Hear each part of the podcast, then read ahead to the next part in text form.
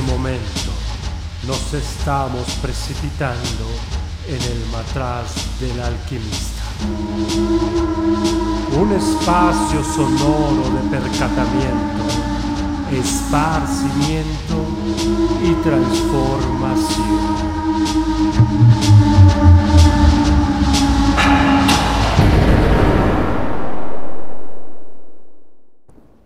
Te explicaré por qué estás aquí. Estás porque sabes algo, aunque lo que sabes no lo puedes explicar, pero lo percibes. Ha sido así durante toda tu vida. Algo no funciona en el mundo, no sabes lo que es, pero ahí está como una astilla clavada en tu mente y te está enloqueciendo. Esa sensación te ha traído hasta mí. ¿Sabes de lo que te estoy hablando? ¿De Matrix? ¿Te gustaría realmente saber lo que es? Matrix nos rodea. Está por todas partes, incluso ahora en esta misma habitación. Puedes verla si miras por la ventana o al encender la televisión. Puedes sentirla cuando vas a trabajar, cuando vas a la iglesia, cuando pagas tus impuestos. Es el mundo que ha sido puesto ante tus ojos para ocultarte la verdad. ¿Qué verdad?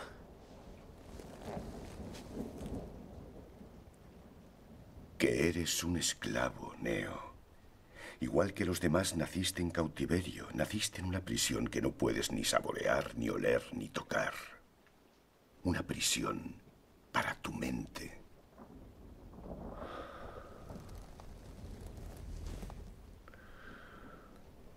Por desgracia, no se puede explicar lo que es Matrix. Has de verla con tus propios ojos.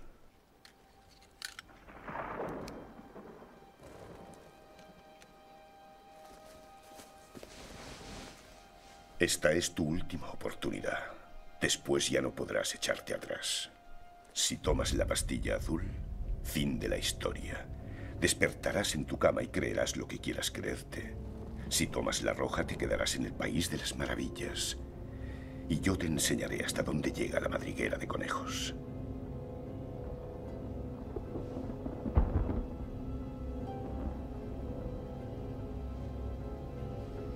Recuerda, lo único que te ofrezco es la verdad, nada más.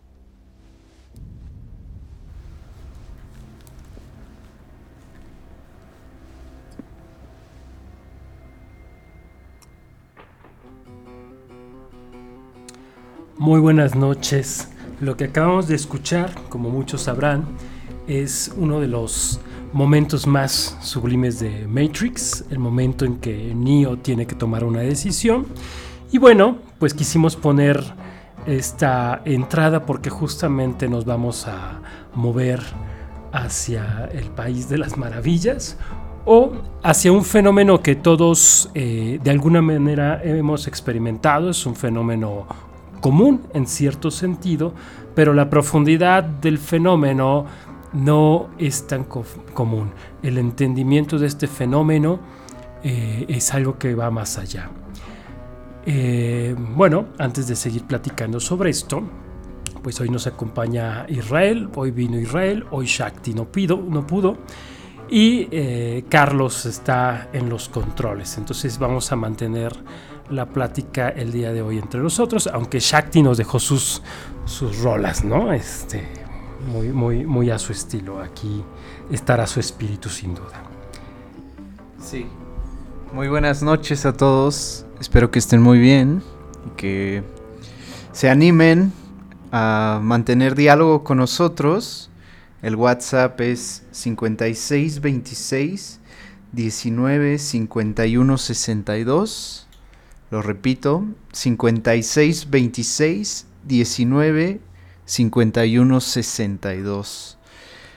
vamos a estar hablando ahorita comentando el fragmento de Matrix que sin duda todos imaginamos las dos pastillas. Cómo se presenta la elección de, de un momento en el que ya no va a haber un atrás, ¿no? Y bueno, la idea es que eh, a todos se nos presenta en algún momento de la vida esta elección.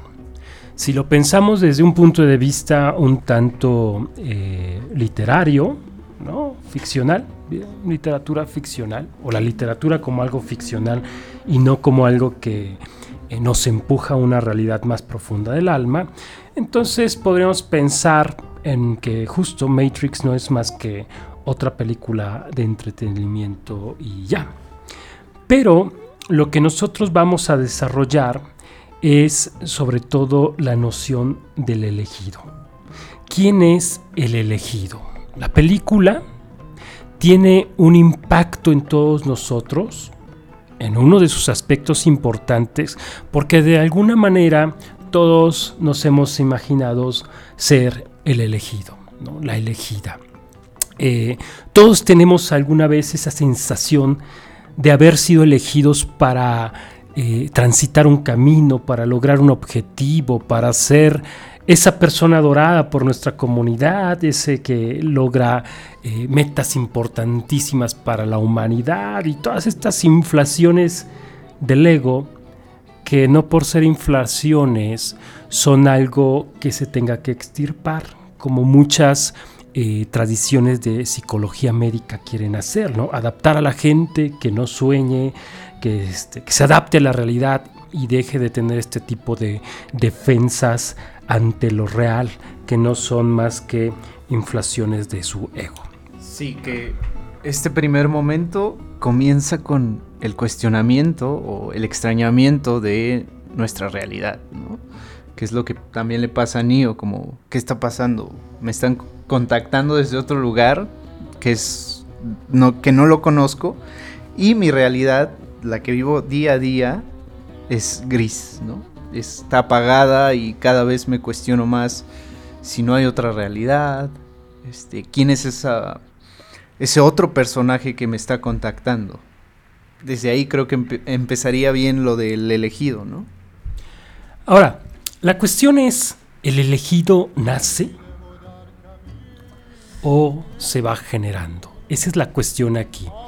La idea es que todos nosotros sentimos ser los elegidos, porque de acuerdo a la psicología profunda, contemporáneamente hablando, pero de acuerdo a una larga tradición filosófica, nosotros hemos sido elegidos para una tarea en particular que debemos descubrir. De ahí que se presenten estos fenómenos en donde muchas veces creemos que tenemos una tarea importante. ¿Y qué pasaría si fuera así? ¿Y qué pasaría si siendo así estamos errados del camino que nos lleva al logro de ese objetivo. Lo que nosotros vamos a ver en Matrix, o tal vez lo que yo quiero ver, pero creo que es bello verlo así, Neo nunca sabe que es el elegido realmente, nunca tiene la certeza, sino hasta el final de la primera película. Incluso la pitonisa le dice, tú no eres el elegido. ¿No? Y tiene que confesarle a Morfeo, tiene que decepcionarlo, porque eh, la, la, pitonisa le ha dicho que pues no, no, no, no es él, ¿no? Y Morfeo le dice, lo que te haya dicho, guárdatelo, ¿no? Eso no me interesa, a mí me dijo otra cosa, etc. Y la cuestión aquí justo es que ante esa experiencia, esa intuición, eso que surge en el alma de cada uno de los seres humanos en donde parece que tenemos una misión y que además eso le da sentido a una existencia. Cuando una persona deja de tener esa noción de camino, de tránsito, de sentido, de objetivo, de finalidad, diría Jung, es entonces cuando puede caer en una depresión. ¿no? Cuando su vida cae en un sinsentido y entonces se vuelve una máquina trabajadora, que hace lo que hace sin saber ya por qué. Y entonces la idea aquí es que uno tiene que volverse el elegido. El elegido, puede en retrospectiva narrar todos esos momentos en los que pareciera que ya de entrada fue elegido. Pero la tesis que vamos a sostener hoy es que no, el elegido es el que logra aceptar la tarea, a pesar de la supuesta realidad que le rodea, que eso es, eso es un poco con lo que juega Matrix, ¿no? Matrix es esa otra realidad, ¿no? Que sin embargo ya la manejan como la realidad real frente a la fantasía de Matrix, pero eh, nosotros estamos como en un plano al revés. Creemos demasiado en esta realidad real. Cuando le preguntes a una persona cuál es la realidad, pues te señala todo su contexto, todo su alrededor, su época, sin ni siquiera este, intuir que ha habido épocas en donde la experiencia de lo que es lo real es una cosa totalmente distinta e incluso para nosotros rayando en la locura. Sí, y bueno, esto mismo planteado en términos filosóficos es cómo, cómo llego a ser lo que debo ser, cómo, qué confirma eh, mi, mi experiencia real de quién soy. Porque pensando en Neo, Neo trae una lucha por por negar que él es el elegido, ¿no? Y, siempre busca cualquier cosa que le diga tú no eres, ¿no? Y cuando llega la pitonisa es para él un gran alivio no serlo, que le diga tú no eres, porque la otra tarea implica más de lo que Neo cree que puede dar. Es un compromiso muy fuerte. Sí, sí, sí, sí. Y bueno, justo lo que vamos a tener en esta narración es la decisión. Pastilla roja, pastilla azul, no hay retorno. La elección respecto a lo que está señalando sobre si es verdad eso que sientes como un llamado o es pura fantasía, pura bobería, pura cosa infantil de gente que no se adapta y que no madura y que no crece. Eh, ¿Dónde podemos encontrar este llamado o dónde solemos encontrarlo? Porque como lo decía, es importante señalar que es un fenómeno muy común. A veces llega por las noches, en una noche de insomnio, a veces durante el día nos ponemos a soñar que alcanzamos objetivos, que no siempre ha estado en nuestros sueños, a veces a través de una canción, etc. El llamado se escucha siempre, ¿no? Son nuestros oídos los que están cerrados. Y bueno, el fenómeno este del llamado parece ser algo que llega justo no por las voces de nuestros semejantes, tan adaptados a la realidad, tan necesitados todos de convivir en una realidad que parece concreta, sino que llega a través de las voces que habitan nuestra alma, coloquialmente las voces de nuestra cabeza. Y aquí es donde se detona el tema importante que queremos tratar a partir de esta cuestión de el elegido, de Matrix particularmente, en donde uno se tiene que plantear si las voces que habitan nuestra cabeza, nuestro alma, este, nuestro interior, como lo quieran llamar, como lo suelan llamar, son reales o no. Y si son nuestras o son otras. Porque si son nuestras, pues habría que decir que son puras fantasías o no sé, ¿no? Voces ahí, restos de, deseos, de preocupaciones, qué sé yo, ¿no? Que parecen ahí medio dialogar con nosotros, no lo sé. Pero si no son nuestras, entonces podemos hablar con ellas. Sí, sí, porque, por ejemplo, es importante hablar de las voces porque es una experiencia muy sutil, esa de las voces. Uno no tendría dudas si, por ejemplo, en mi experiencia eh, se suscitó una guerra y tuve que tomar decisiones a partir de eso. Y era claro mi llamado que tenía que responder ante las necesidades de mi nación, defender a mi familia, a mi pueblo, y tuve que decidir por eso. Creo que en esas situaciones no hay duda respecto a qué es lo que uno tiene que hacer. Pero con la experiencia de, bueno, en mi vida no pasa nada, en mi vida pues mi camino es muy cotidiano, no hay este, cosas muy, muy extraordinarias y vivo una, una vida muy regular. Claro, existen voces, pero esas como que las normalizamos o parecemos todos saber de qué hablamos, pero no hay un cuestionamiento fuerte de eso. Vamos a revisar qué pasa con las voces y demás. Entonces, em, eh, vamos a eso. Sí, y ahora la cuestión aquí es que esto que estamos nosotros señalando, eh, como les decía, es una tradición muy antigua. De nuevo, comencemos con el fenómeno.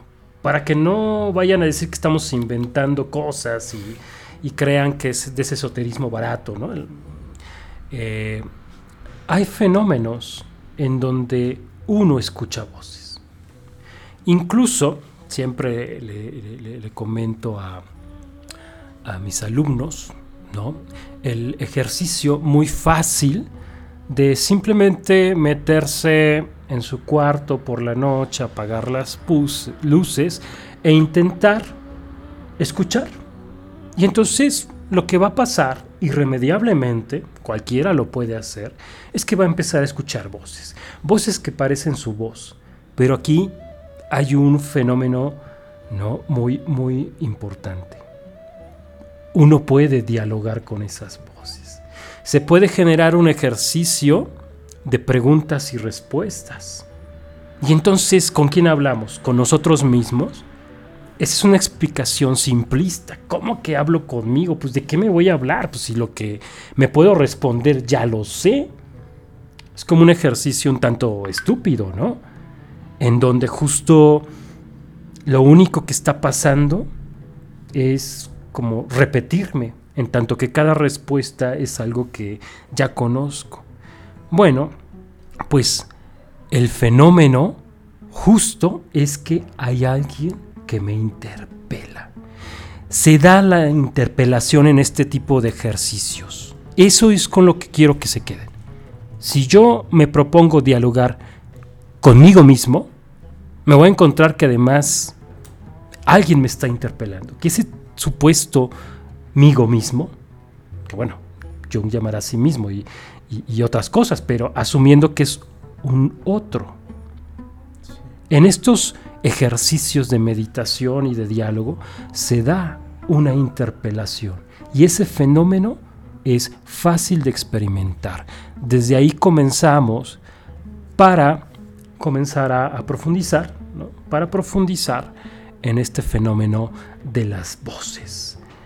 Y justo al respecto, vamos a escuchar una canción que habla sobre ese tema. Los artistas bien que saben de voces, por cierto y hablan con ellas, les soplan canciones, poemas, etcétera, libros enteros. La canción es Voices de Alice in Chains.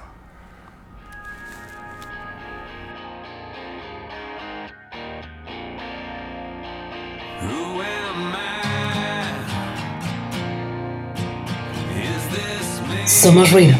Somos estridente.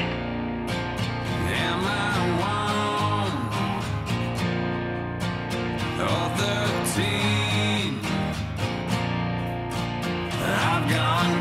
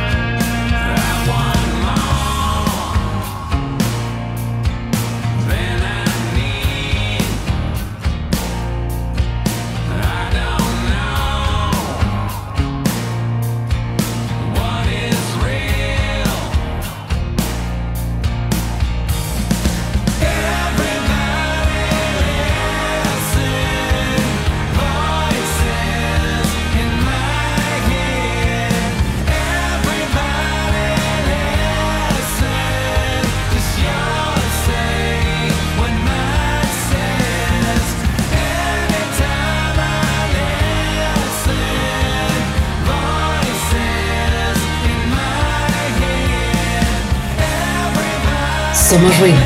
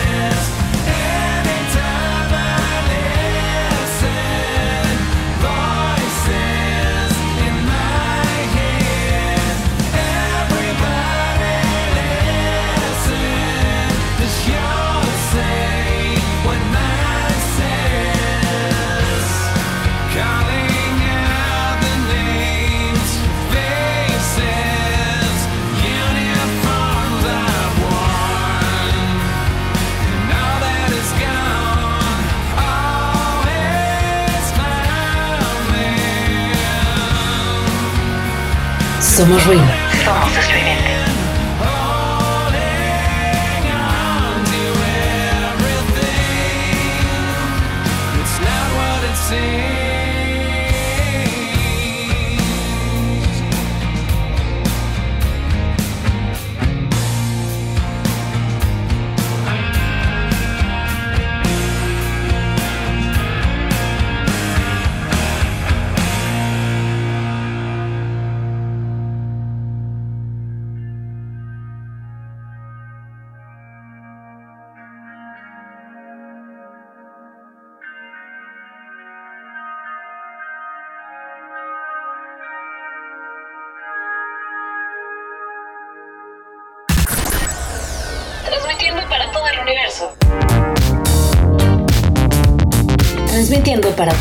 Universo, Radio Estridente.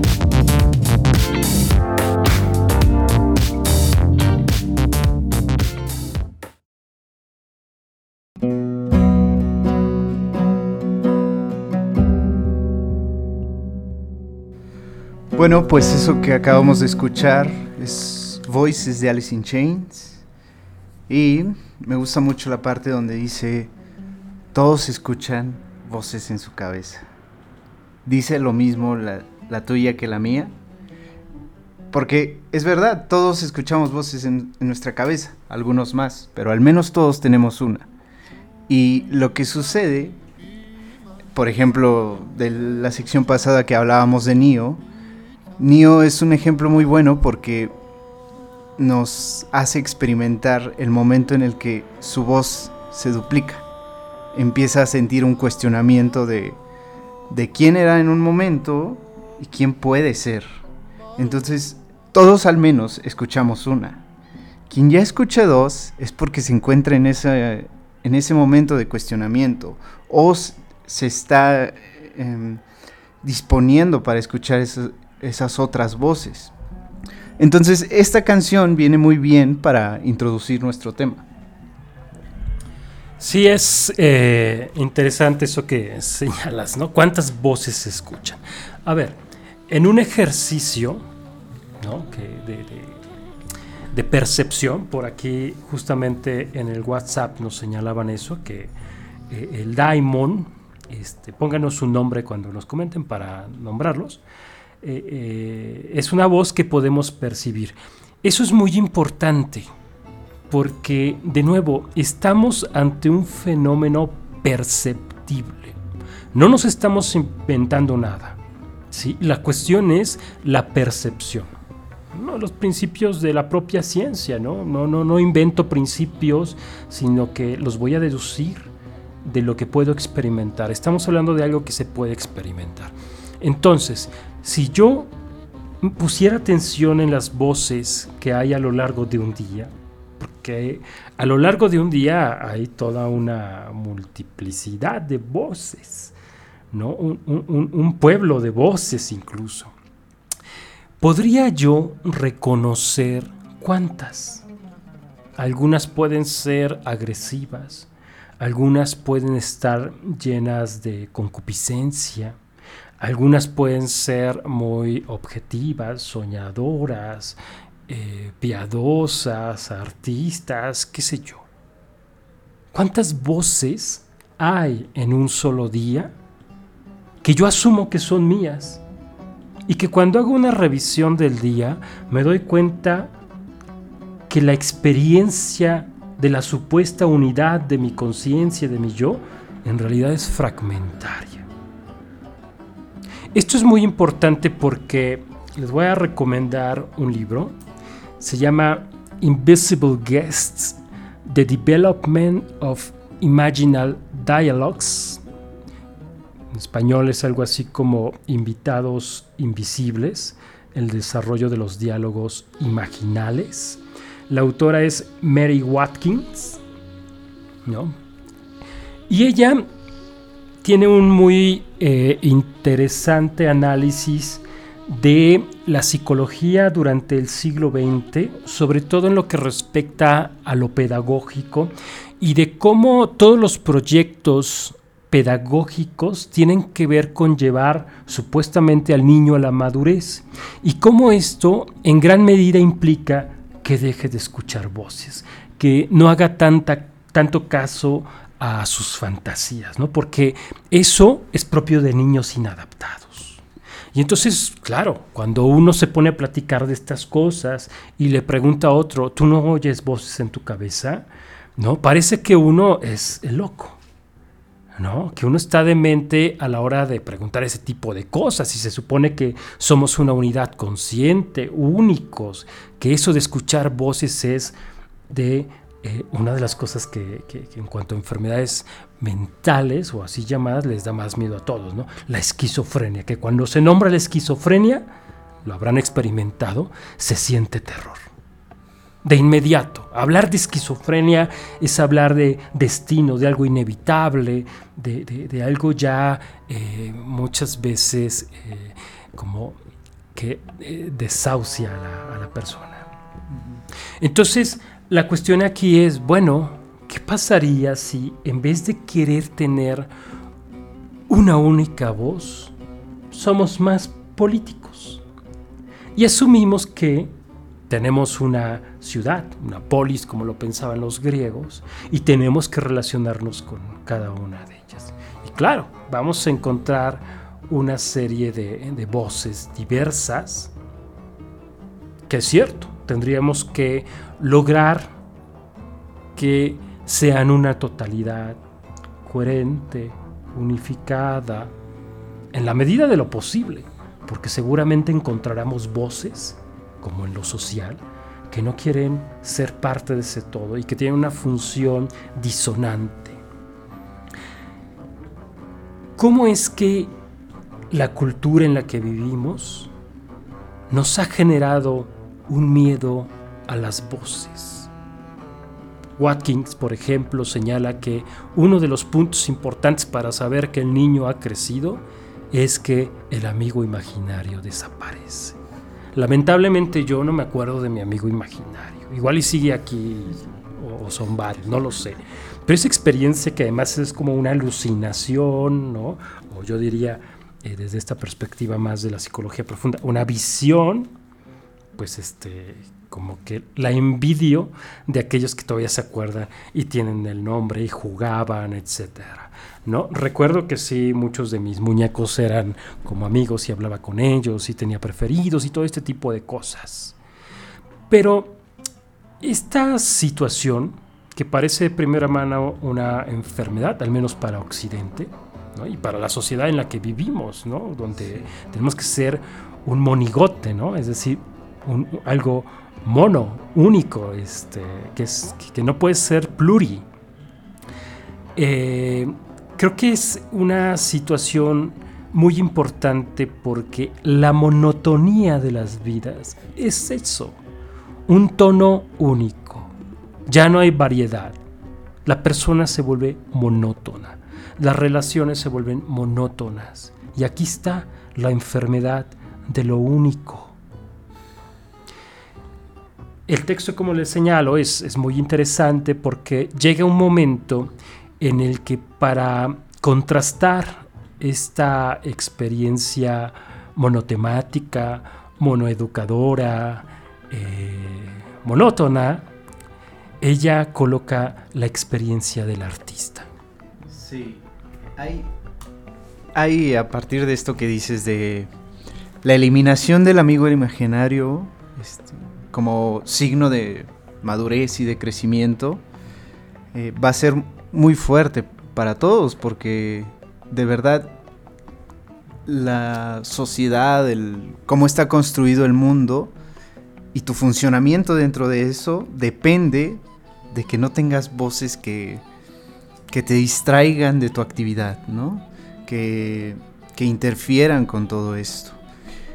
Y a propósito de, de una experiencia como volver monótonas las cosas, eh, los rusos eh, en pues por ahí de 1551 em, hicieron un sínodo, que es este momento en donde se juntan los importantes religiosos para decidir el dogma, para unificar el dogma, y dentro de las muchas cosas que hicieron, decidieron prohibir la polifonía. Porque además eso pasa, ¿no? Ahí donde se busca establecer el dogma único, este, viene la prohibición. Sí, sí, sí. Además tienen que, justo, la, la experiencia es, tenemos que eliminar las voces que hacen ruido para dejar la única y la verdadera. Para quien le interese lo ruso, el sínodo se llama el sínodo Stoglavi, ¿no?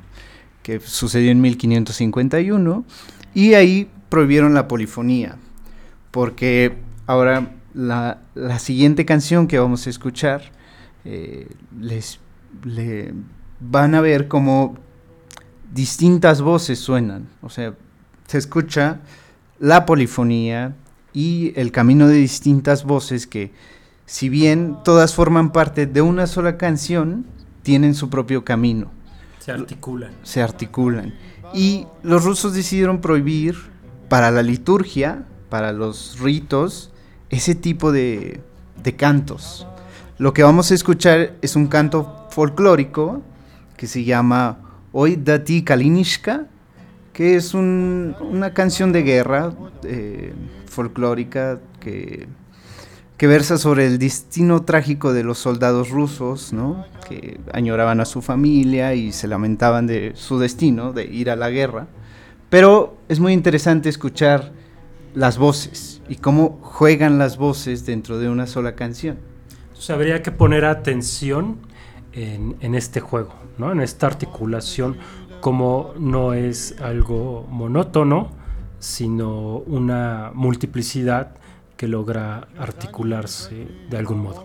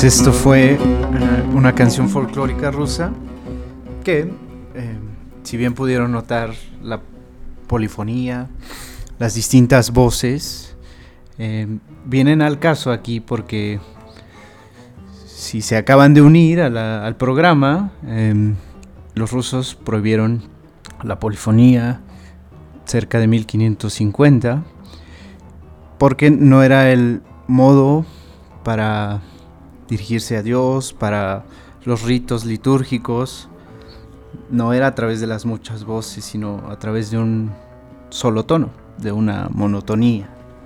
Entonces, eh, por eso escuchamos esta canción.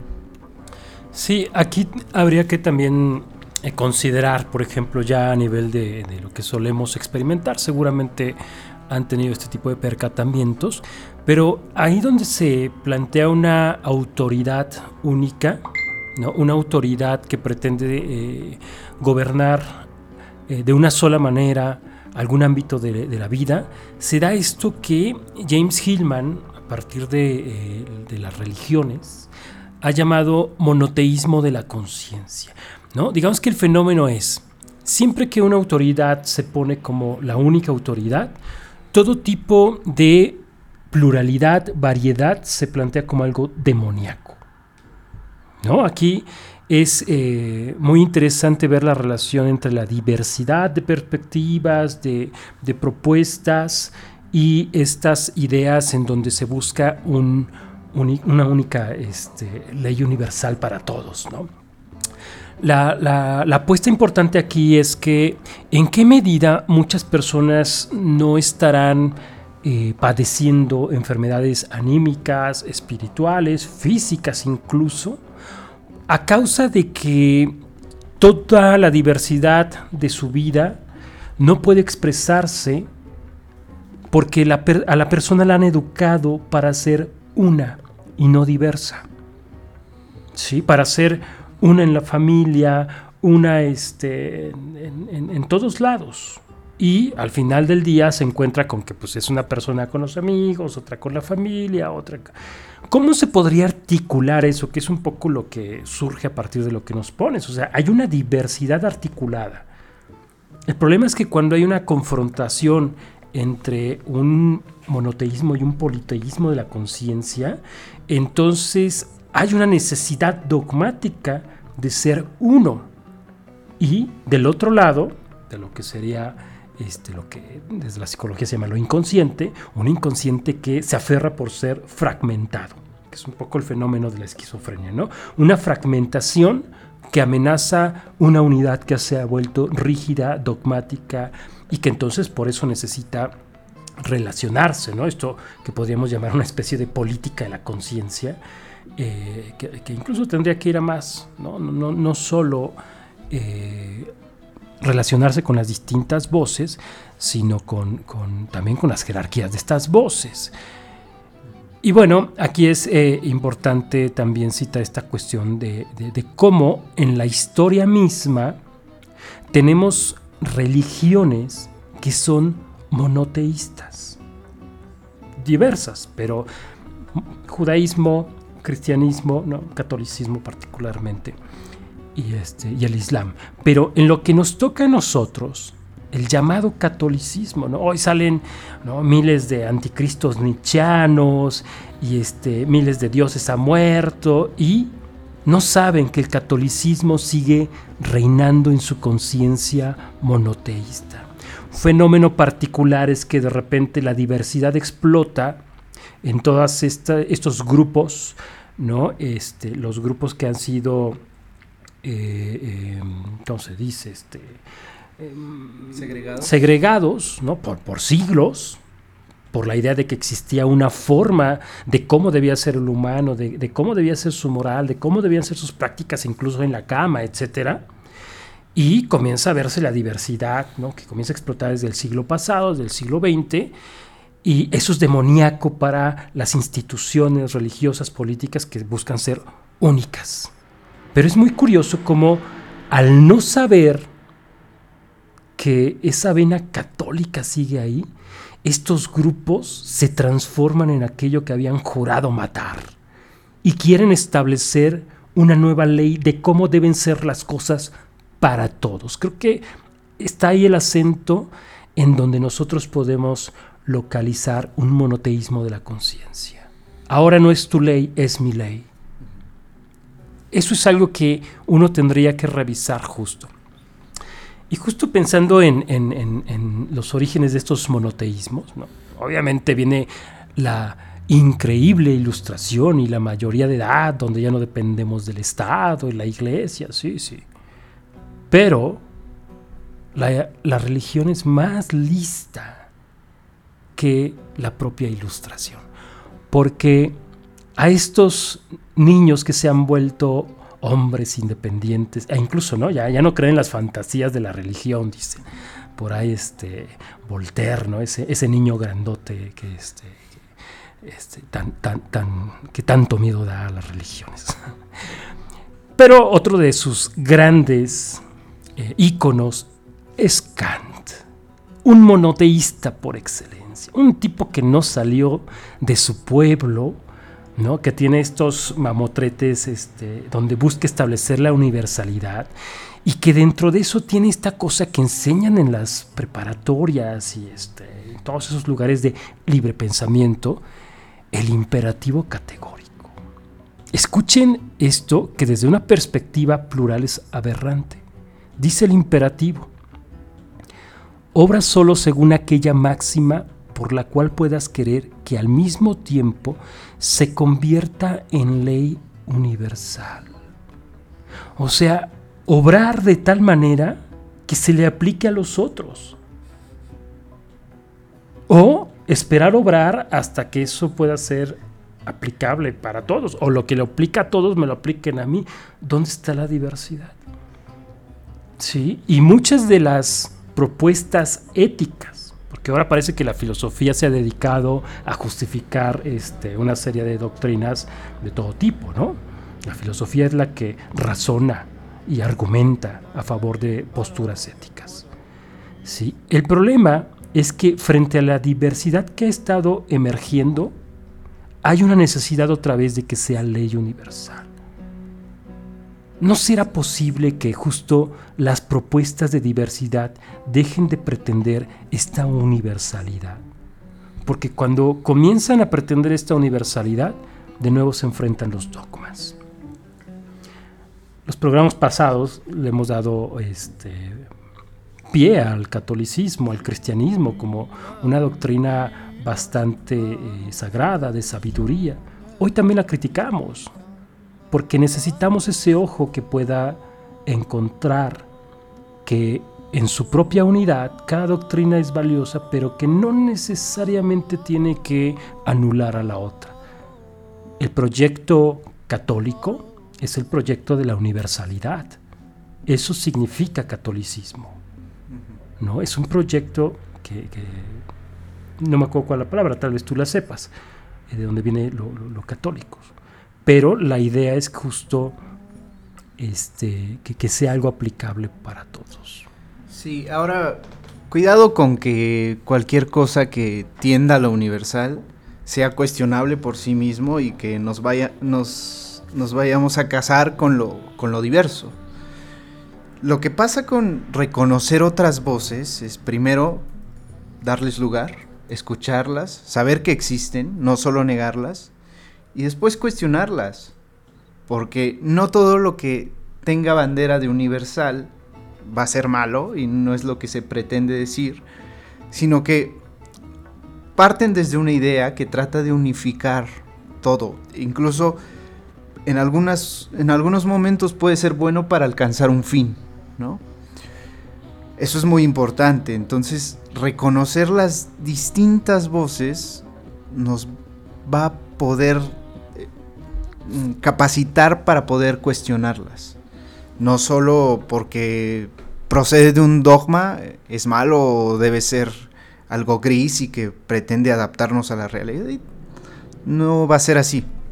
Si necesitamos pensarlo, darle pie, incluso intentarlo para saber qué resultados tiene, pero proceden desde un lugar y eso es bueno saberlo, es bueno cuestionarlo y es parte de lo que tratamos de hacer aquí. Ahora, siempre se habla utópicamente de, lo diverso, ¿no? Siempre hay lugares en donde reina más una cosa que otra, aunque es cierto que ha habido momentos en la historia en que la doctrina y el dogma único han sido despiadados con la diversidad de, de visiones, de posturas. Pero también ha habido momentos muy interesantes, como al andaluz, por ejemplo, que es cierto que no es que los, musulmanes fueran tan buena onda, pero digamos que a nivel social se vivió un clima en donde podían convivir y compartir este, conocimientos. Al andaluz, eh, o al andaluz, como lo dicen eh, algunos, es una cuna de conocimiento. Y esto para nosotros particularmente es muy importante porque eh, cuando hablamos de al andaluz es España. Entonces hay, mucho que podríamos eh, haber heredado justo por nuestra herencia española ¿no? de, este tipo de culturas. Y bueno, están las culturas que justamente estaban aquí, en donde claramente había un politeísmo, diversos dioses, diversos principios que interactuaban para generar una unidad eh, cósmica. Entonces, es ese tipo de, situación, de conciencia, la que se podría alentar, pero no solo en posturas morales, también en posturas religiosas, pero además dentro del individuo.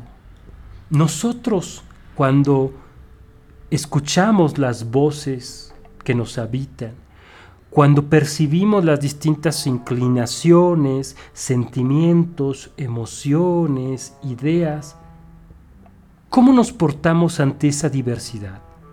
¿Como monoteístas o como politeístas?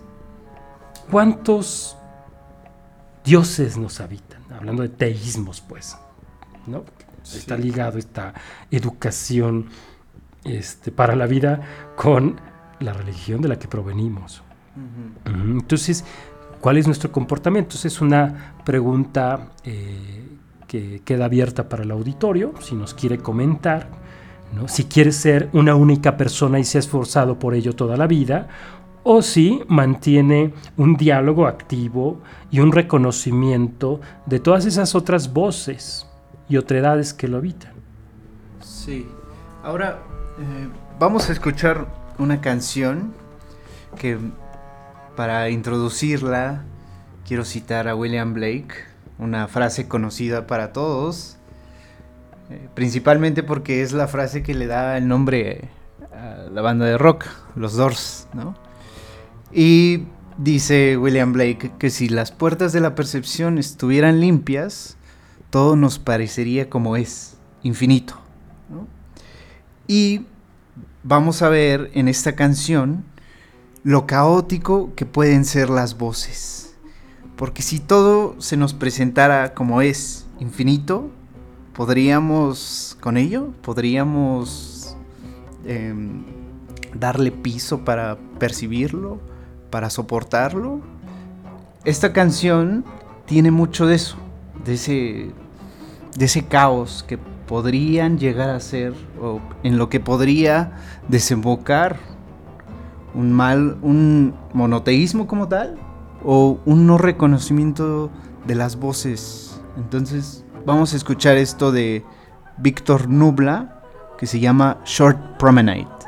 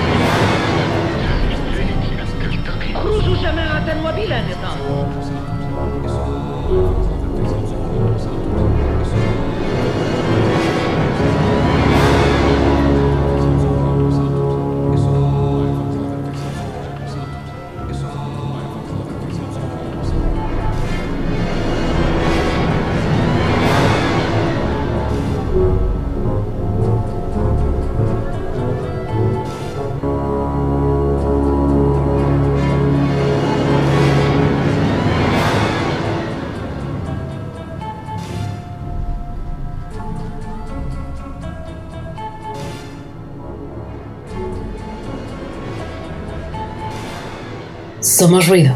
Somos estridente.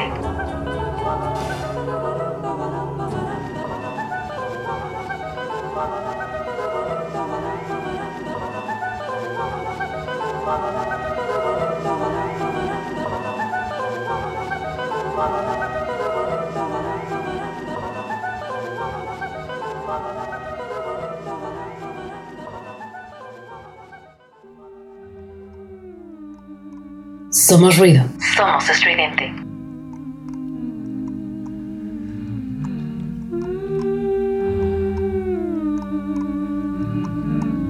Bueno, pues esto fue Víctor Nubla, Short Promenade.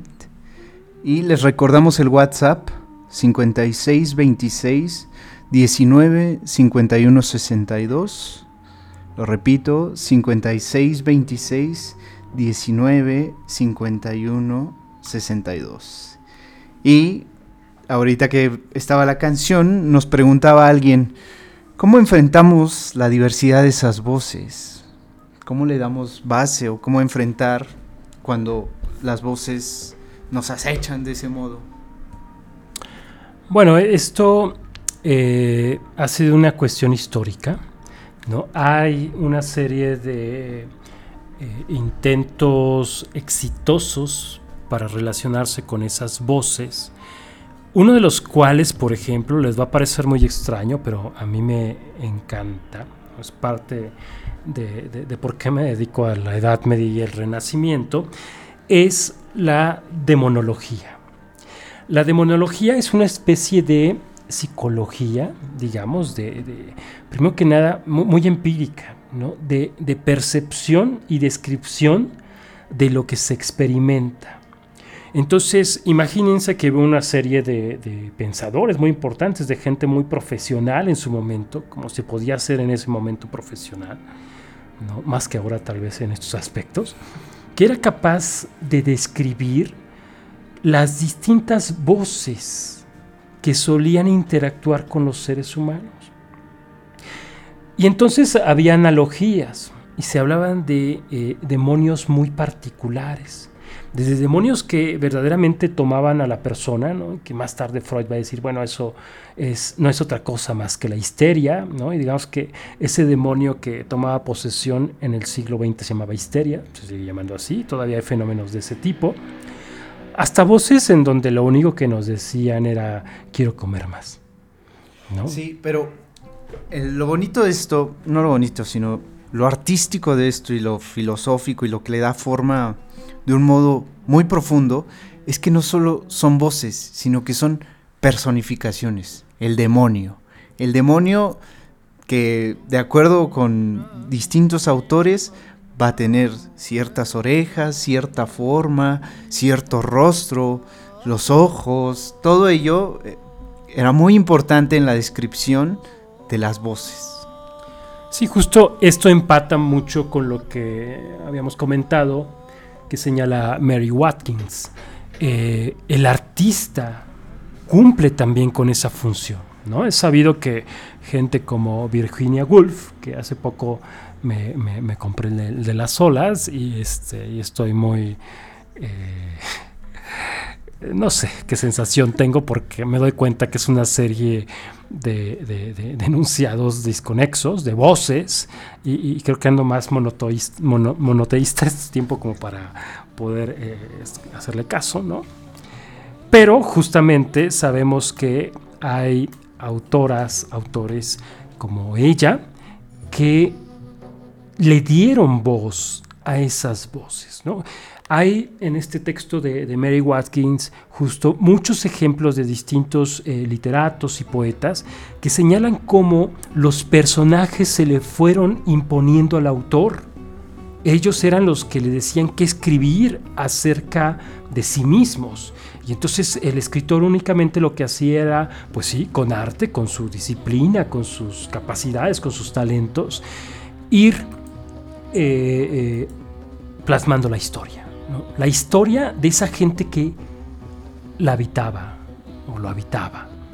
¿sí? Entonces es, un fenómeno muy interesante. Por ahí también los músicos señalan como el fenómeno de la inspiración es el fenómeno de algo que llega. de una voz que habla, de la música que comienza a ser tocada, que llega por sueños. Es decir, esa apertura que tiene sobre todo el talento o el alma artística, el alma que sabe plasmar, imaginar, frente al alma que es meramente racional, ¿no? como la de Kant, que quiere que todo sea igual. Y, eh, es una capacidad que permite escuchar, permite dialogar e incluso permite obedecer a voces que se plantean como directrices, como superiores y discernir aquellas que lo que están tratando de hacer es vivir para sí mismas a costa de todas las demás voces, de la polis individual interna este, que, podemos experimentar. Tal como un ego endemoniado es un ego que busca expulsar las demás voces.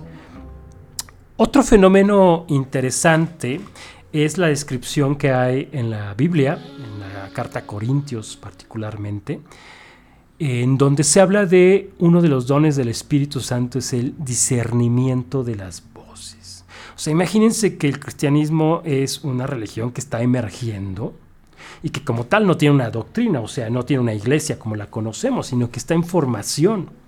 Entonces todo lo que está sucediendo en ese ámbito es importante porque es parte de lo que el alma humana está generando para consolidar lo que ellos llamaron la buena nueva, un nuevo mensaje, como hoy podríamos pensar que este, la ciencia en su momento fuera una serie de ideas que emergieron distintas a lo que había y así las distintas épocas.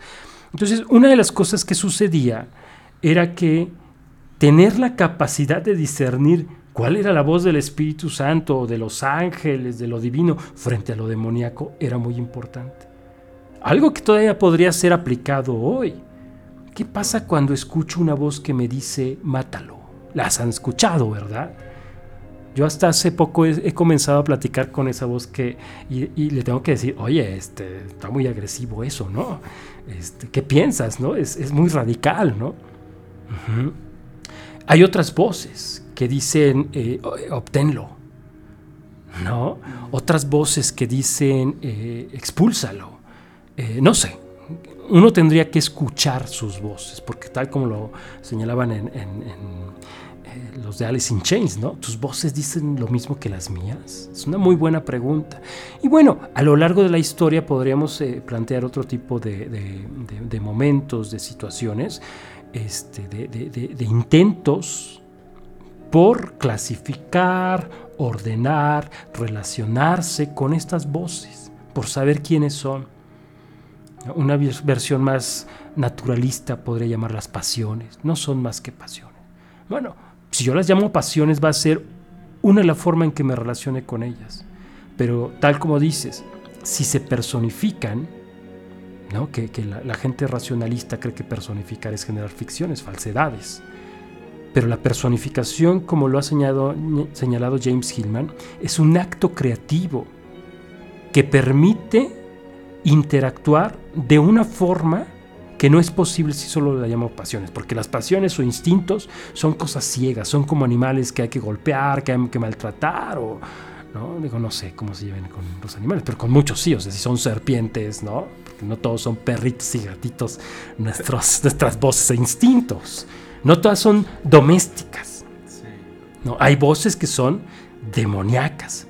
Y entonces toda esta personificación que encontramos en textos demonológicos, el más famoso es uno que se llama eh, sobre la, actividad de los demonios de Micael Pselos, de un bizantino del siglo, parece que 11, ¿no? Muy, muy, famoso después en el Renacimiento, entre gente como Ficino, Giordano Bruno.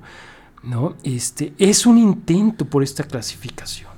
Entonces, claro, cuando uno entra con esta clave de lectura, esos textos, se puede encontrar con que eh, sí, es una herramienta, un método útil para relacionarse con estos fenómenos que están en la vida. Uno puede leer los estudios sobre la histeria de Freud y se va a dar cuenta de cómo él se relaciona con estas eh, eh, clases de posesiones. Entonces, eh, eh, discernimiento de voces, todo este tipo de intentos que hoy, por ejemplo, tenemos con la psicología profunda, hablando de, las otras personas del alma, de los habitantes del alma. De los síntomas también, ¿no? Pero todo esto en relación a que en un primer momento mencionábamos, ¿qué es aquello que tenemos que llegar a ser? ¿Cuál es lo que se, se nos ha encomendado como nuestra tarea y lo que tenemos que encarnar? Porque hay una tarea fuerte en todo eso. Y si decides escuchar esa voz y esas múltiples voces y darte a la tarea de trabajar en el discernimiento de ellas, hay otra cosa. Hay otra experiencia de cómo te relacionas con eso que llamas conmigo mismo.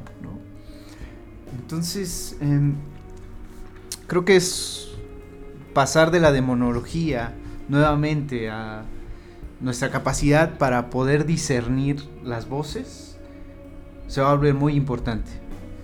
Sí, y bueno, aquí vamos a citar eh, justo ya para el siguiente bloque, que es nuestro bloque final, uno de los fenómenos o de los métodos, no sé cómo llamarlo, una de las formas, perdón, más me parece eh, eh, exitosas y, viables y filosóficas, que es la idea de daimon griega. De hecho, la, palabra demonología, aunque ya tiene el sesgo cristiano, ¿no? Eh, era entre los griegos un fenómeno común. Había daimones, había una serie de entidades que se comunicaban con los seres humanos y eran eh, mortales, inmortales, eran mediadores entre lo mortal y lo inmortal.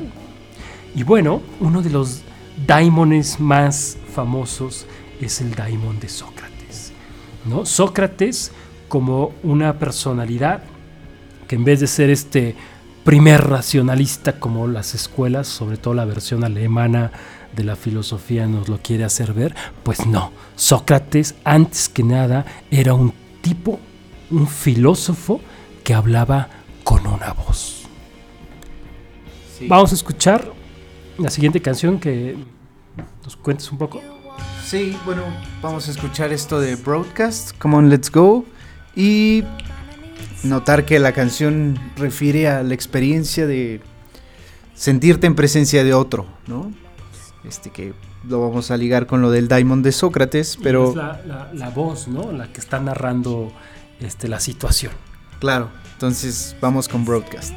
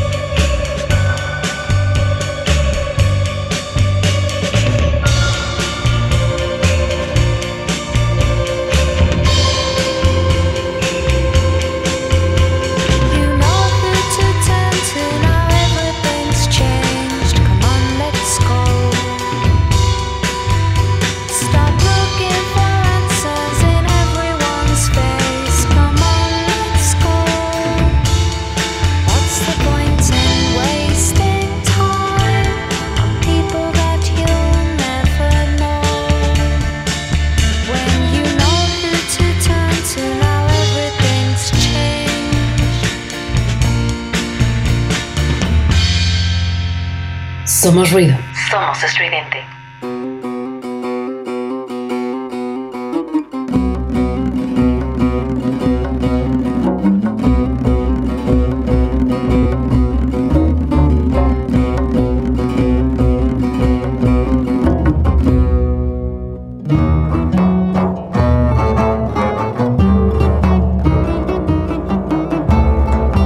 Pues esto que escuchamos fue Broadcast, Come On Let's Go, que narra la experiencia de del Daimon, como ya lo explicamos, que nos habla y nos anima, nos trata de disipar los miedos que envuelven el, envuelven el dejarte a ser quien eres. Muchas veces nos da miedo ser quienes realmente somos. Entonces, esta canción narra la experiencia de la propia voz, diciéndonos, suéltate, no tengas miedo, vamos, jamás vas a estar solo. A muchos nos da miedo la soledad y es uno de los de los modos como nos agarramos para no darnos a ser quienes realmente debemos ser. Entonces, la canción habla mucho de eso. Y bueno, aquí lo que me interesa eh, resaltar y que puedan eh, imaginar, justamente, percibir, obviamente, experimentar, es una cuestión que está ligada a esta doctrina del daimon. ¿Qué es el daimon? ¿no? Algunos traducen como demonio, pero pues ya saben que tiene connotaciones eh, judio-cristianas, ¿no? entonces es problemático. Tomando el, término como en griego, el daimon de Sócrates es como tal una voz que le hablaba, en los diálogos aparece muchas veces, y que le decía, Sócrates, no hagas esto. Creo que conocemos ese fenómeno, ¿no? que a nosotros nos dicen, es la conciencia moral. Y uno dice, pero ¿qué carajos es la conciencia moral? Un dispositivo que suena, un chip.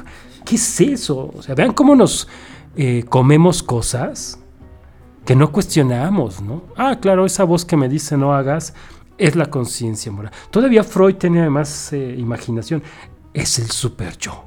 Ah, eso como que... Y además es bien agresivo, ¿no? Como que ahí ya hay una mitología más interesante. Porque finalmente todo, la conciencia moral es una mitología racionalista, con poca imaginación, obviamente, ¿no? pero acomodada para pues, la gente que tiene poca imaginación. Sí, que viene pero, al caso cómo lo cuestionan, ¿no? Digo, ¿cómo, ¿cómo lo imaginan? Si es un Daimon, si es un super yo, si es un Pepito Grillo, o sea, Pepe eso, Grillo es ¿cómo, cómo, lo, ¿cómo lo imaginan? el diablito También a la es- derecha, el ángel. Es darse cuenta con quién están hablando, porque los va a animar o los va a retener. Exactamente, o sea, vean cómo en el folclore y en, lo, en la conciencia colectiva, en la colectividad, hay una serie de representaciones de este fenómeno. De nuevo, no estamos hablando de nada este, esotérico y oculto, no, uno tiene que empezar desde la experiencia para comprender este tipo de situaciones. Verán que Edad Media y Renacimiento es una cosa maravillosa si uno empieza desde la experiencia. Pero bueno, eh, la cuestión es que entre este don de discernimiento de voces del que hablábamos, ¿no? De, de- discernir, de clasificar, de escuchar primero las distintas voces que nos habitan, existe algo trascendental y es descubrir la voz, las voces, pero sobre todo la tradición suele hablar de una voz guía, que es lo que va a terminar siendo en Jung el, el self, ¿no? el sí mismo.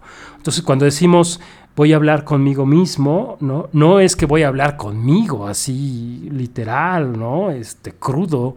¿Qué, qué- sentido tendría decirme cosas yo? Eso sí sería locura. No, lo que se está diciendo es que se va a hablar con una instancia, otra, incluso superior, con la que puedo dialogar.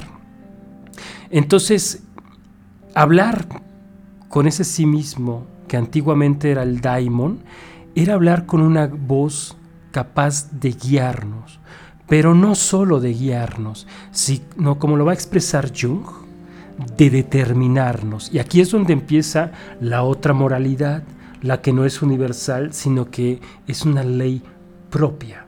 Que tiene su universalidad porque pues la idea es que este tipo de instancias vienen de los universos que, por ejemplo, en el neoplatonismo son universos superiores, de los principios del universo, del cosmos, etc.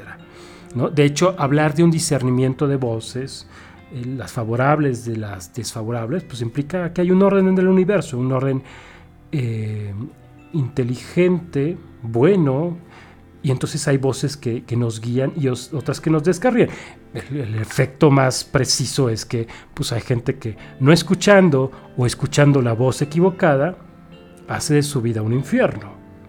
Y hay otros que escuchando una voz que tiene ciertas cualidades y que solamente uno puede reconocer, guía su vida al grado de que logra cumplir esa tarea para la que finalmente se dio cuenta que había sido hecho, había nacido como, como.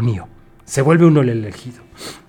Jung señala que, eh, vean, esto también es un hecho de la experiencia, eh, que hay seres humanos, ¿no? que, que para el ser humano habitual, la personalidad de los seres humanos sobresalientes es un fenómeno sobrenatural que solo se puede explicar mediante la intervención de un factor divino, demoníaco. Esto es el daimon. Hay seres humanos que parecen tener algo que no es natural, que no es lo normal de las personas. ¿Sí? La conciencia común, sino que sobresalen. Ese fenómeno que diferencia a unas personas de otras es lo que hacía pensar al griego que en esa persona había un agatodaimon, ¿no? un buen demonio. A diferencia de quienes eran poseídos por el tacodaimon, que es el mal demonio, el demonio malo. ¿Sí? Ahora, lo interesante aquí no es solo que sea una descripción ficticia como podía ser otra, sino que esta doctrina del daimon implicaba una relación. Una relación de mí como conciencia, como yo, con eso otro que me habla, que me guía, que a veces prohíbe, pero a veces también señala. Leo un poco de lo que eh, dice Jung, creo que en sus palabras es hermoso. Dice, el hecho de que muchas personas perezcan en su camino propio no significa nada para quien tiene determinación. Esta persona tiene que obedecer a su ley propia, como si un espíritu le susurrara caminos nuevos, extraños. ¿no? O sea, tenemos que ser personas determinadas, dice Jung. Y sigue. Quien tiene determinación escucha la voz del interior, está determinado. Esto es muy importante. Escuchar esa voz implica determinarse. No es una libertad absoluta, una, un libertinaje escuchar la propia voz es poner en orden nuestras acciones, nuestros deseos, nuestras intenciones, de acuerdo con esa voz que nos habla y nos dice, nosotros hemos venido para esto. De ahí la importancia de escuchar la voz adecuada al daimon y no a un cacodaimon, ¿no? a un demonio, no una voz que quiere más vicio, ¿no? más carne, más bebida, más trabajo, más poder.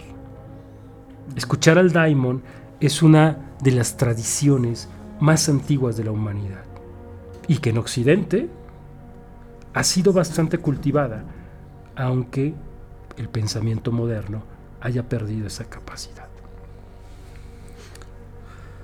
A propósito de esto, viene un poco hablar de la etimología de religión. Eh, la religión es un viene de las palabras de la palabra latina ligare, religare, es religarnos con aquello que existe divino.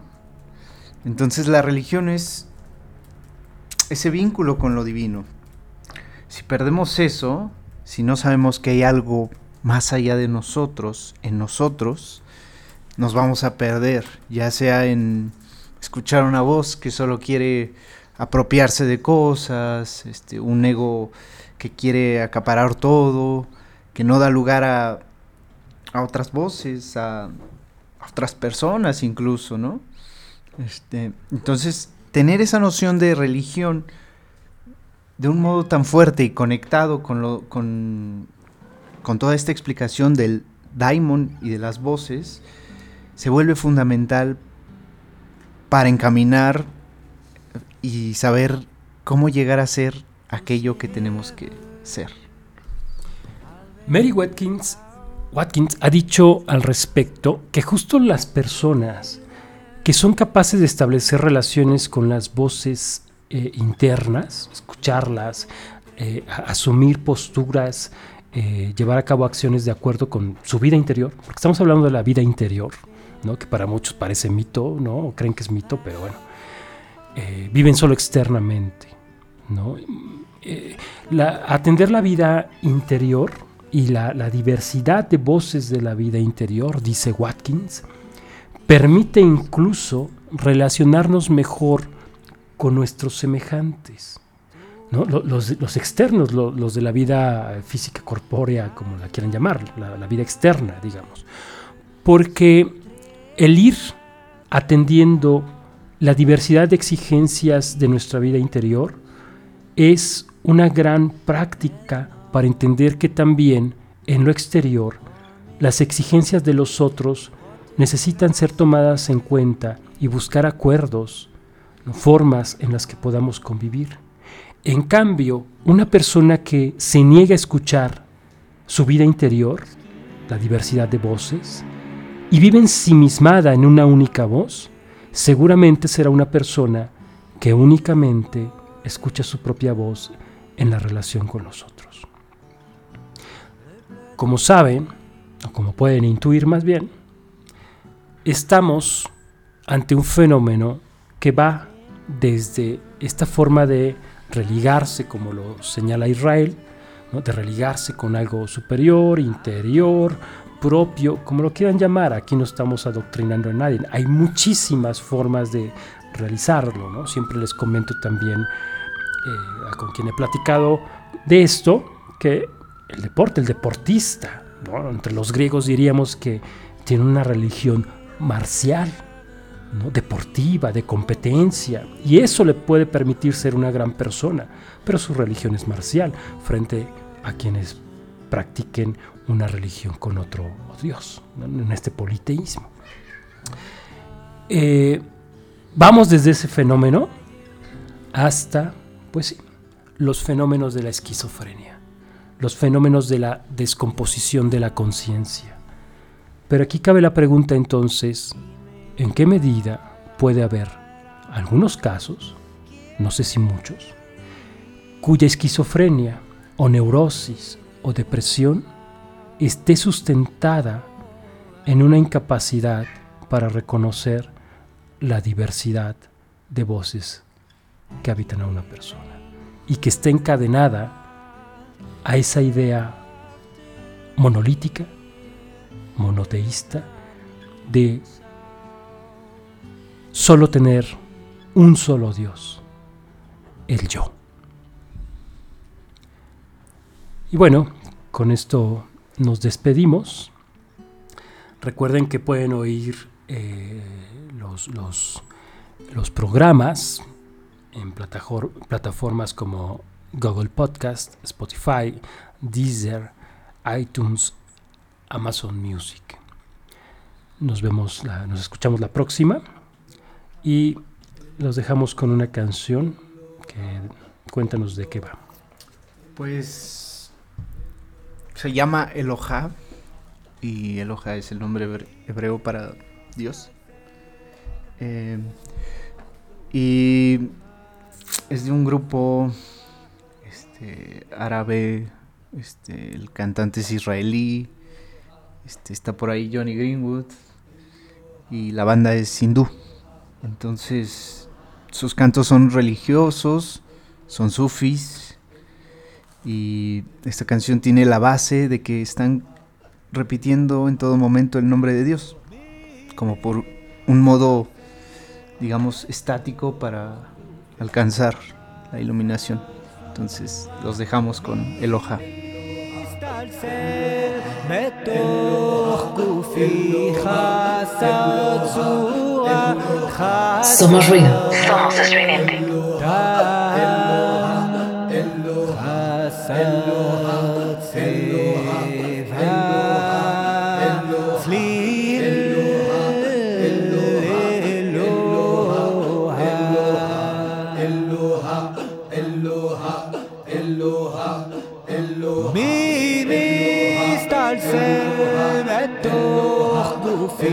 גופי חסר צורה מי מסתלסל בתוך גופי חסר צורה חסר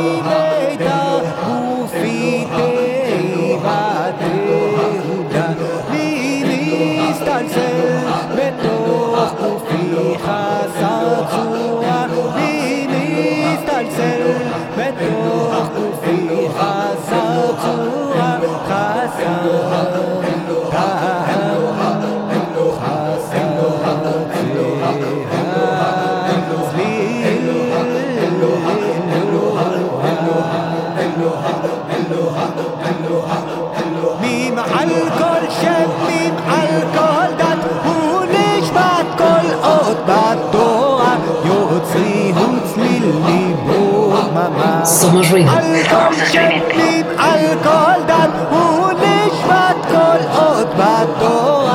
יוצרי הוא צלילים ודממה מי מסתלסל בתוך גופי חסר צורה מי מסתלסל בתוך גופי חסר צורה חסר